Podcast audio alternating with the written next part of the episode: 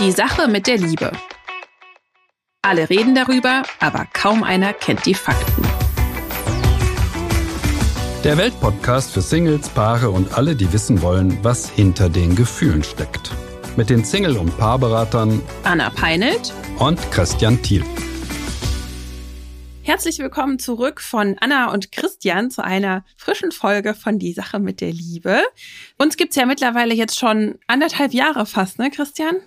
Anderthalb Jahre, wie die Ja. Zeit vergeht.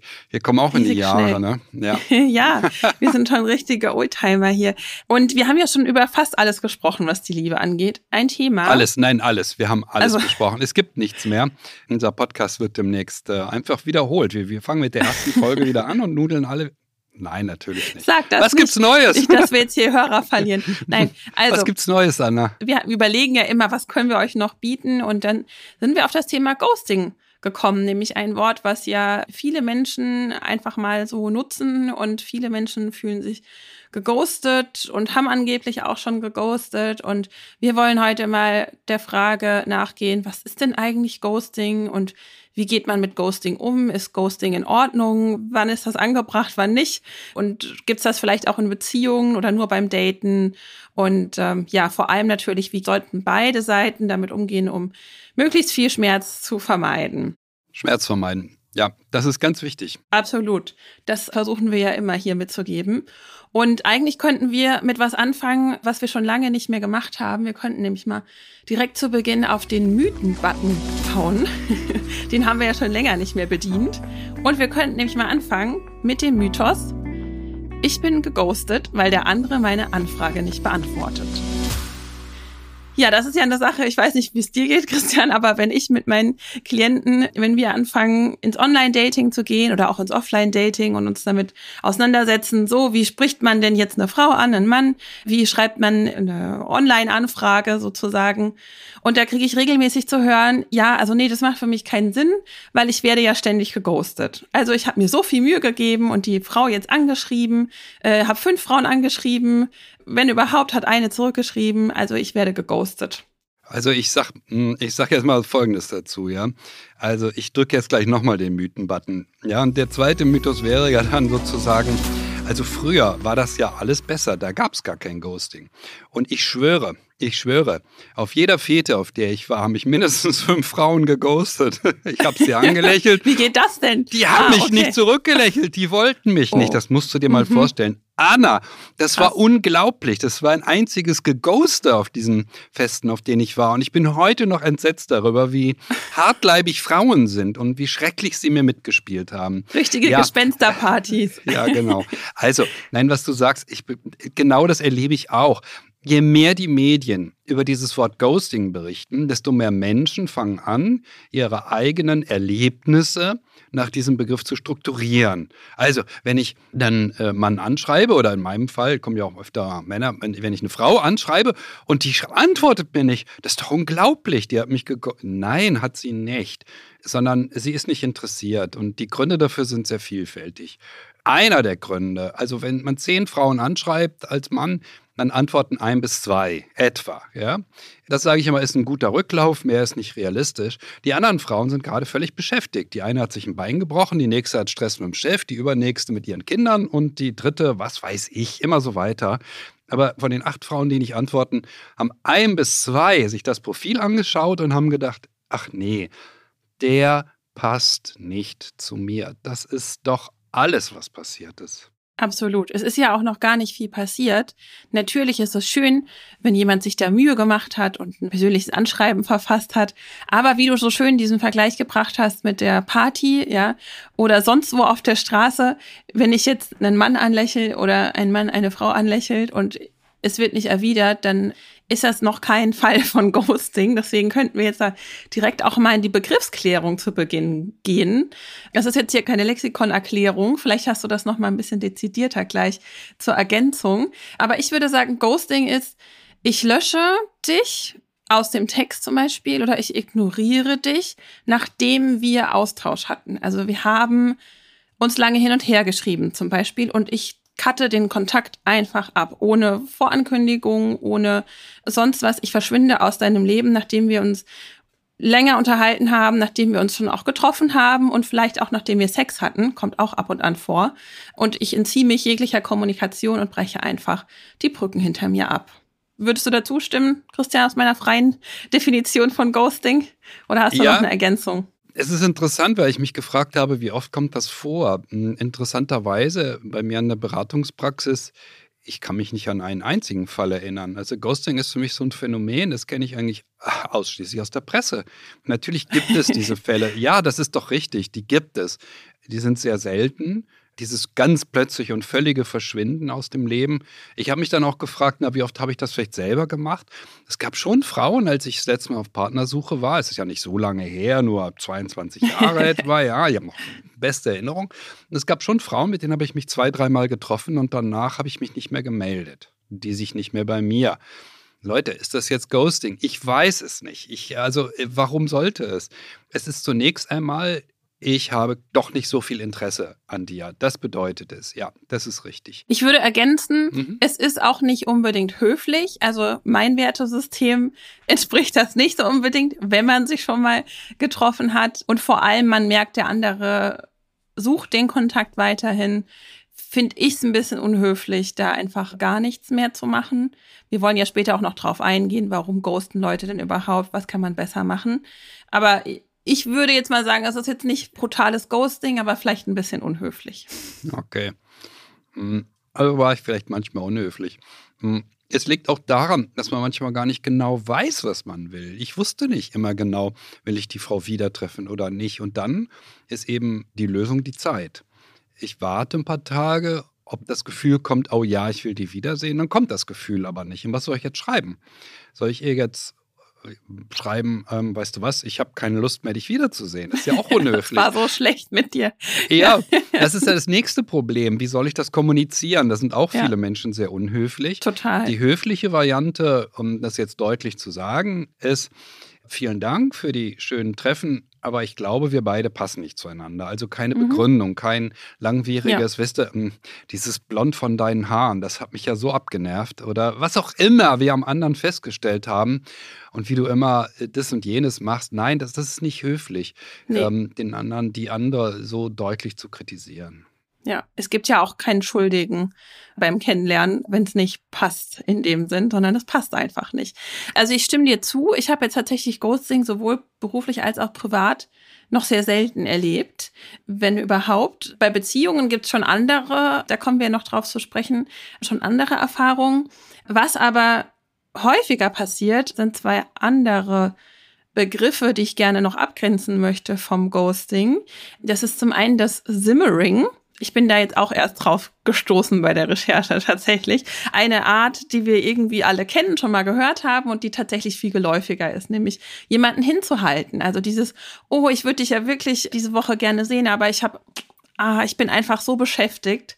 Und dahinter steckt dieses, ja, ich will nicht wirklich mit dir sein, also Prio hast du für mich nicht. Aber ich will eigentlich auch nicht, dass du aus meinem Leben weg bist, ja.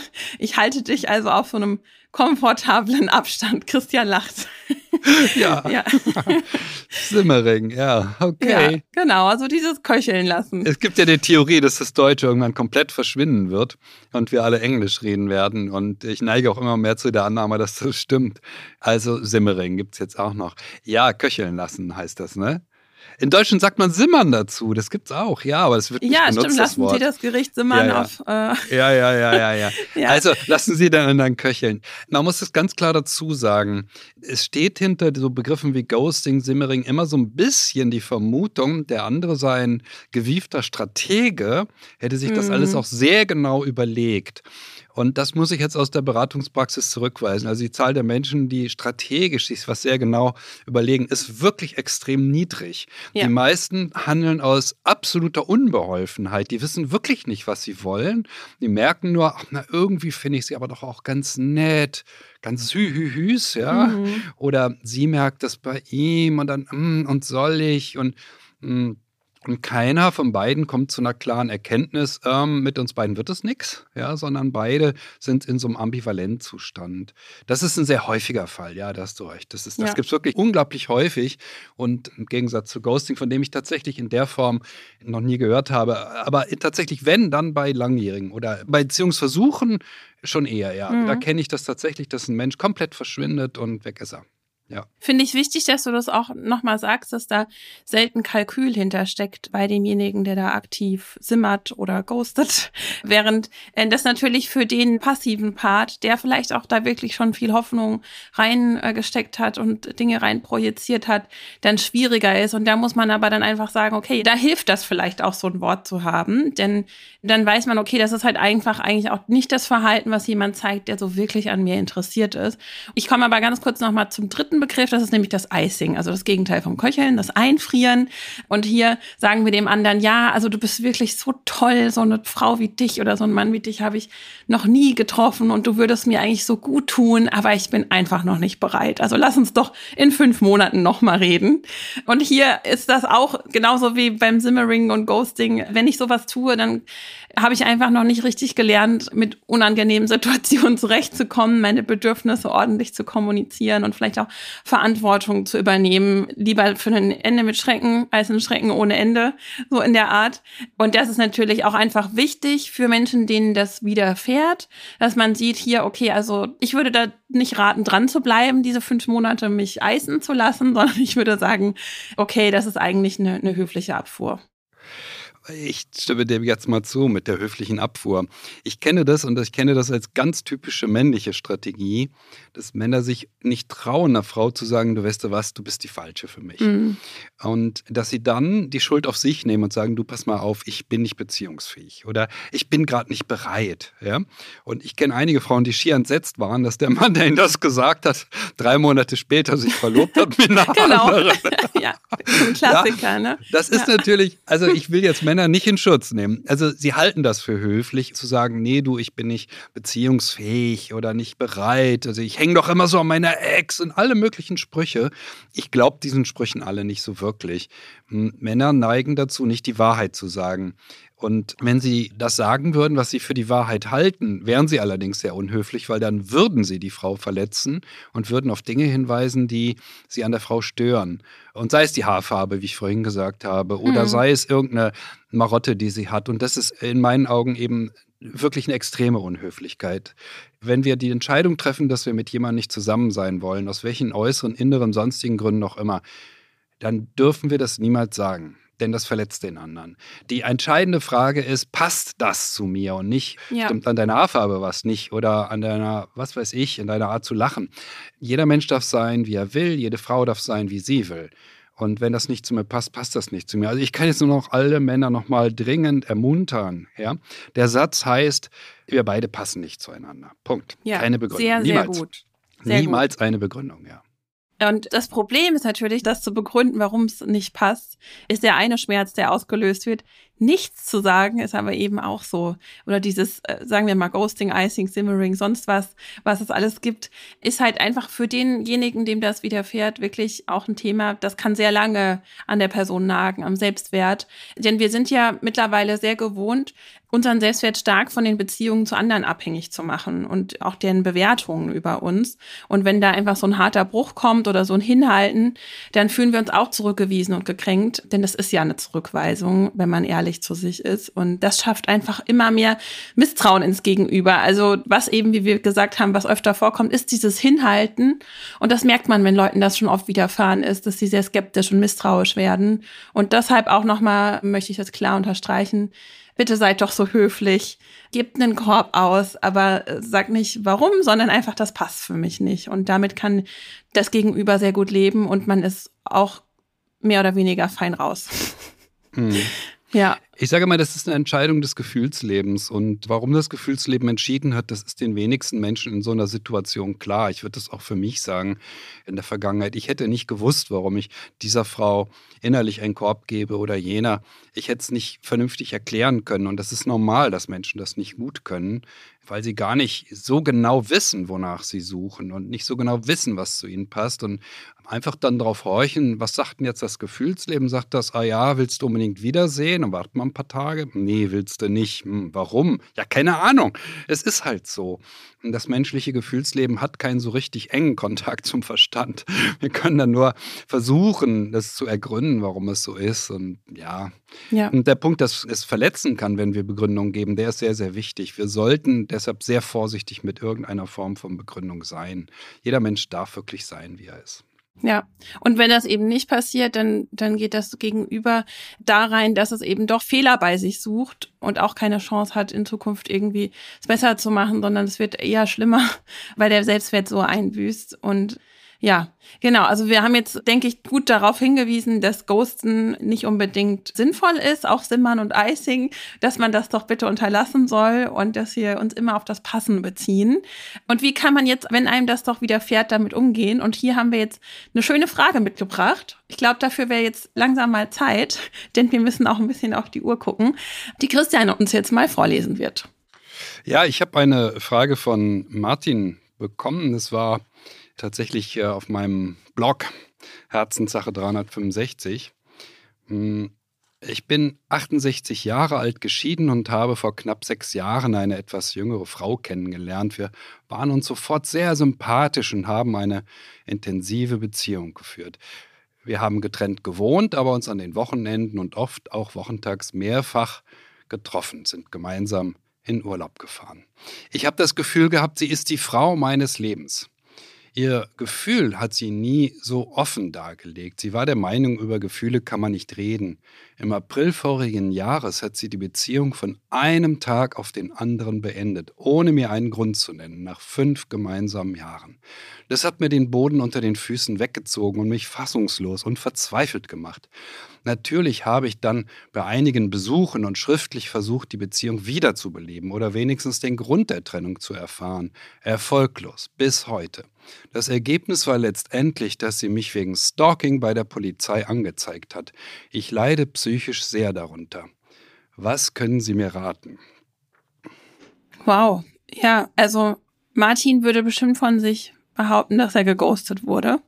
Nach all dem, was wir jetzt besprochen haben, könnte man das auch so sehen. Aber im Fall dieser Frage, ich kann es ja kaum glauben, dass vor der Trennung alles rosig war. Also, und dass sie wirklich von heute auf morgen die Beziehung beendet hat und es keine, ja, Vorboten dafür gab. Denn normalerweise trennt man sich nicht einfach so von heute auf morgen. Das ist doch, also wirklich, äh, muss ja irgendwas vorher passiert sein. Und diese Frau hat ja auch gesagt, über Gefühle spricht man nicht. Das heißt, sie hat sich ja auch vorher schon recht lange der Auseinandersetzung verwehrt. Sie hat sich geoutet. Sie hat sich geoutet als jemand, der über Gefühle nicht so gerne redet. Hm, was dagegen spricht, dass dies dann ein Fall von Ghosting wäre, sie hat die Beziehung beendet. Und das ist nun die spannende Frage. Sind wir, wenn wir eine Beziehung beenden wollen, zu mehr verpflichtet, als sie zu beenden? Zu sagen, du, ich will nicht mehr. Mhm. Sind wir verpflichtet, das Wortrecht zu begründen? Und ähm, da habe ich dann meine Zweifel, ob das wirklich sinnvoll ist. Hm, was soll dabei rauskommen? Ähm, jeder macht dem mhm. anderen Vorwürfe, was nicht gestimmt hat und das war's. Das stimmt. Sie hat sie ja beendet. Ich hatte jetzt dieses Bild quasi, es lag einfach ein Zettel auf dem Tisch und sie war weg. Aber das wissen wir ja gar nicht. Na, selbst ein Zettel ist ja noch ein Punkt, aber das reine, der reine ja. Ghost ist ja sozusagen der, der, der einfach weg. Zigaretten ja, geholt. Früher sagte man Zigaretten holen. Ich gehe mal Zigaretten holen, Schatz. Und dann ist der, ja, es hat ja solche Fälle gegeben, ja. dann ist ja. er weg. Und das ist tatsächlich schrecklich für denjenigen, der das erlebt, weil er ja keine Ahnung hat, was passiert ist. Bin ich verlassen worden? Mhm. Ist etwas ganz Schlimmes passiert? Hat der andere einen Unfall gehabt? Äh, ist er überfallen worden, entführt? Alles Mögliche kann ja an Fantasie in Gang gesetzt werden. Und ich will jetzt wirklich, also einen echten Fall von Ghosting nicht schönreden. Also, mhm. wenn diese Frau einfach so verschwunden wäre aus dem Leben des Mannes und auch so verschwunden, dass er nicht mal eine Spur hätte finden können ja. von ihr, dann ist es in der Tat eine grausame Handlung. Das möchte ich ganz deutlich sagen. Das mhm. ist wirklich gemein dem anderen gegenüber. Auch das entsteht in der Regel aus seelischer Unbeholfenheit und nicht um ihn zu verletzen. Das ist mir auch klar. Trotzdem ist es tatsächlich extrem verstörend, wenn es echt ein Ghosting wäre. Ich kann das auch nicht so erkennen. Die Frau hat gesagt, du, ja, ich möchte die Beziehung beenden, das hat sie ihm deutlich gesagt. Der Punkt ist, er hat sie gestalkt. Mhm. Der sind wir bei einem anderen schönen englischen Wort, ja, mhm. mit ST, Stalking. Ja, und das ist ein häufiger Fall, dass Menschen nach dem Ende einer Beziehung damit nicht gut leben können und eine Begründung verlangen. Und ich habe so Anrufe bekommen von Frauen, die in ihrem Haus sitzen, bibbernd vor Angst, weil er steht schon wieder vor der Tür und klingelt. Und hm. ich habe mit solchen Menschen gesprochen, mit meistens Frauen, die sich bedroht fühlen ohne Ende ich habe noch keiner dazu geraten, zur Polizei zu gehen. Meistens hörte es nach drei, vier, fünf Versuchen auch auf. Aber ich kenne eher die Perspektive desjenigen, dem nachgestellt wird und der unablässig sich begründen soll und verpflichtet ist angeblich. Mhm. Und deshalb hm. bin ich da so vehement und sage, nein, er hat da einen wirklich schweren Fehler gemacht. Und er hat ich meine, ob er der Frau geschadet hat, ist keine Frage, dass er das getan hat durch dieses Nachstellen und diese eine Begründung verlangen. Aber der entscheidende Punkt für mich, wenn ich das lese, ist ja, dieser Mann hat sich selber unglaublich geschadet. Hm. Also finde ich eine sehr gute Erklärung, würde ich zustimmen. Und was Martin hätte besser machen können oder auch jetzt einfach noch machen kann, weil er ja immer noch sehr frustriert und unbeholfen ist, sich einfach fürs nächste Mal überlegen, dass ihm das, wenn ihn das so zusetzt, dass er einfach mit einem klaren Schlussstrich nicht umgehen kann, woran hätte ich denn schon vorher erkennen können, dass das nicht so wirklich passt? Denn offensichtlich haben die beiden ja nicht zusammengepasst, zumindest nicht von beiden Seiten, sonst hätte die Frau ja die Beziehung nicht beendet. Und was hätte ich denn schon vorher erkennen können? Also woran hätte ich denn schon sehen können, dass sie der Auseinandersetzung ausweicht, dass sie sich innerlich vielleicht schon verabschiedet hat, mit einem Fuß aus der Tür ist? Wo habe ich weggeschaut? Wo wollte ich vielleicht nicht so genau hinschauen? Und das andere ist, offensichtlich haben wir hier auch einen Wertewiderspruch. Also Martin würde wahrscheinlich anders Schluss machen, als die Frau Schluss gemacht hat. Für sie war das jetzt die Wahl, das so zu beenden. Wahrscheinlich auch einfach, weil sie vielleicht sehr angepasst war oder das einfach nicht gelernt hat, in Konfrontation zu gehen. Und Martin würde vielleicht das länger begründen und vielleicht irgendwie eine Ausschleichphase machen oder erstmal eine Pause oder sonst was, was andere Menschen einfach dann machen, weil sie denken, das ist galanter.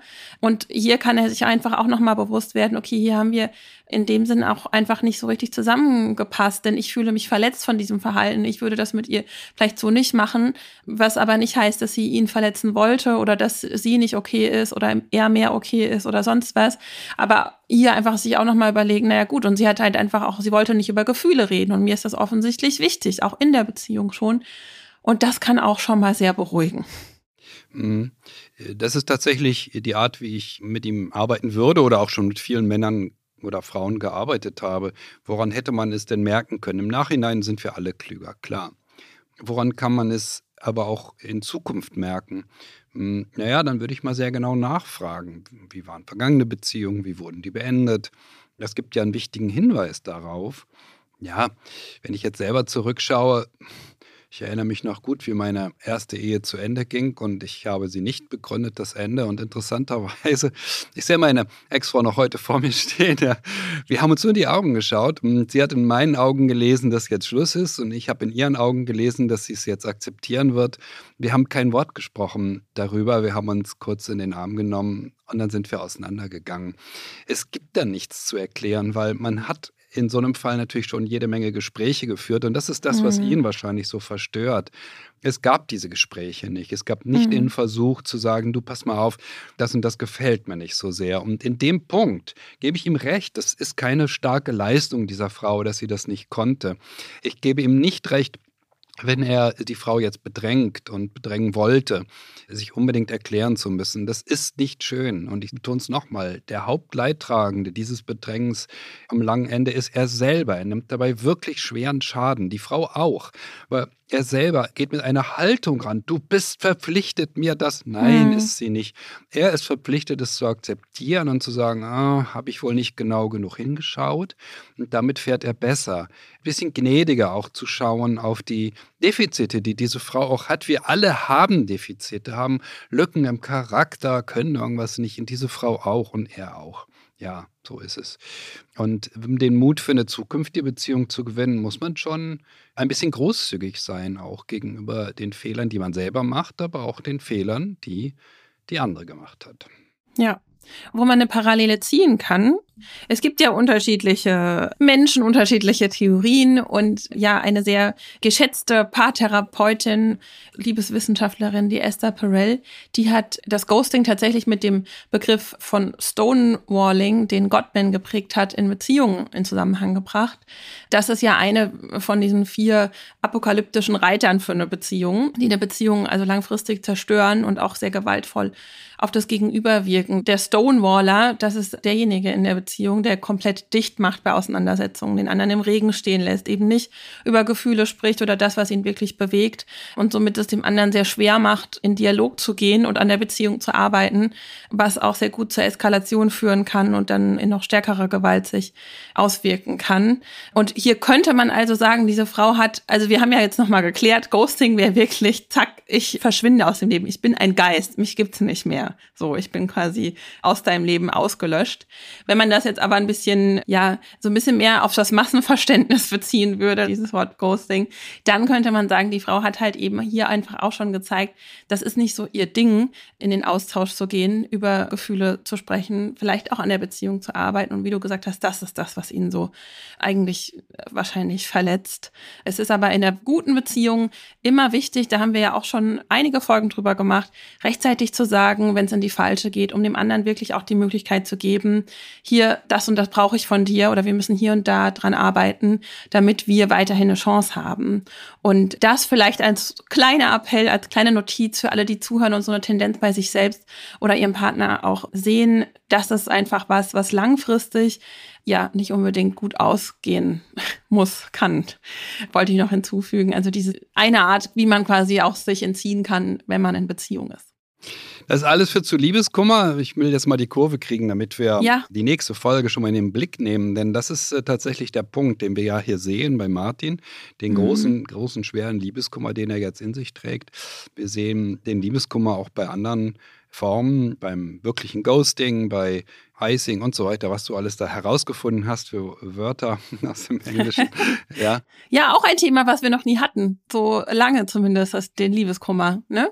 Ja, schauen wir mal. Also Liebeskummer ist allgegenwärtig und wir sollten uns wirklich mal mit ihm auseinandersetzen. Das war so, wir gucken aber so ein bisschen, was ist jetzt ein logischer nächster Schritt, wenn wir das Ghosting hatten, dann liegt der Liebeskummer nahe. Und also schauen wir mal beim nächsten Mal, was lässt sich denn so zum Liebeskummer sagen ja, wir sind gespannt und haben schon eine, eine richtig coole Zuschrift zu dem Thema auch bekommen.